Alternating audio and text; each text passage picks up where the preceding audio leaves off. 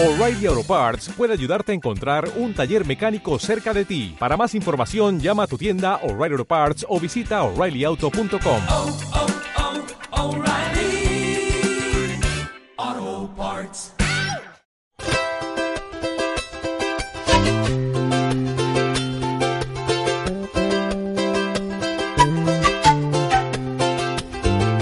En el desierto del alma hay que sembrar, buscando che bien adentro, el agua siempre está, el agua siempre está. La Argentina del siglo XX eh, fue fundamentalmente desde sus principios, eh, la escuela fue una gran herramienta de construcción de modernidad. A ver, yo diría hasta que la escuela es un ícono de la modernidad. ¿Por qué?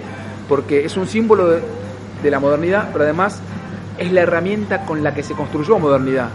En la Argentina, uno podría poner como un punto de inflexión la ley 1420 de 1884 y Sarmiento como un símbolo y el referente máximo. Por eso Sarmi- Sarmiento es, a mi modo de entender y ver, un personaje controvertido, porque a él le debemos también fuertemente el impulso por la creación de escuelas y, y la fuerza del Estado educador. También a Sarmiento le tenemos que decir respecto de la aniquilación del ser originario o en todo caso la anulación de un otro eh, que de alguna manera debía ser corrido o invisibilizado para construir la nación. Sarmiento es ambas cosas, pero la 1420 marca un hito histórico para pensar hablar para empezar a hablar de inclusión. Entonces la escuela fue una gran maquinaria de inclusión social. Y yo creo que hemos brillado eh, tres cuartos pasados del siglo XX en las estadísticas del mundo y de la región por cómo habíamos incorporado fundamentalmente a la población a la escuela primaria. Un signo de distinción en términos de democratización. En ese momento quizás hay que poder pensar que democratización tenía que ver con la extensión de la escolaridad en la matrícula eh, respecto de la población. Ahora, lo que no hemos hecho, y creo que es una tarea interesante, es ver que fue muy importante la inclusión y la escuela como una herramienta de inclusión de multitudes. Lo que no hemos advertido es la manera en que se incluyó. La manera en que se incluyó en la escuela, aquello que vos antes mencionaste y lo que yo había mencionado en, aquel artículo, la manera de incluir revela que la inclusión fue especialmente un sinónimo de homogeneización. ¿Esto qué quería decir?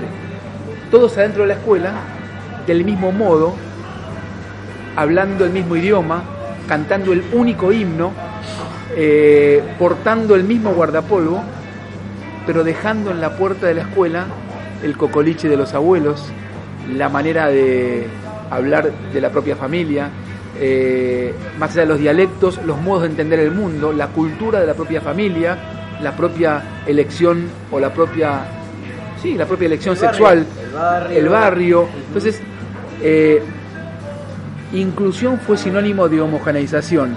Y en esa homologación, la diferencia, a mí me interesa siempre señalar, quedaba eh, marcada como deficiencia e incluso como anormalidad.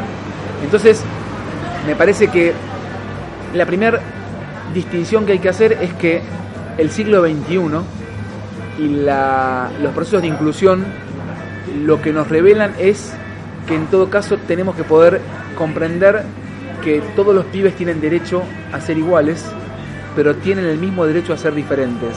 Por lo tanto, me parece que el desafío de la inclusión democrática en la escuela en el siglo XX eh, y en el siglo XXI, especialmente en el siglo XXI, en el siglo XXI también, y que es donde estamos, tiene que ver con poder pensar en el desafío de la inclusión escolar eh, al mismo tiempo que fortalecemos la calidad de la propuesta educativa. Por eso es que desde las perspectivas liberales o neoliberales suele despegarse la noción de calidad respecto de la noción de inclusión. Por unos pocos perejiles que suelen plantarse acá, nos fuimos desencontrando y nos tiraron para atrás. No nos vayamos para atrás.